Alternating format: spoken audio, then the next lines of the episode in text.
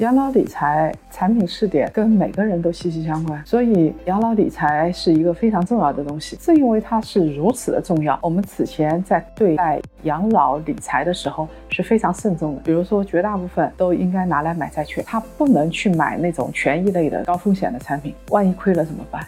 万一失利了怎么办？但是现在我们看到，原来投入的这个试点。是四百亿，这一次改革，它就会有将近三千亿的资金可以进行改革。那养老理财的话，通常来说是两个方向。第一个方向是放松，它可以更多的进入权益类的产品，比如说进入股市啊、基金啊这些产品。另外一种方向就是养老理财有可能会推升一波牛市。我举个例子啊，上世纪啊八十年代后，美国。股市进入了一波大牛市，当时有一个非常重要的一点，就是美国个人的养老理财，它是允许进入什么四零幺 K 计划，进入这些东西啊，然后它可以进入基金，因为它封闭期比较长，它长期资金源源不断的进入这个市场，使得市场之后产生了一波大牛市。我们来看这一次中国的养老金的改革，相信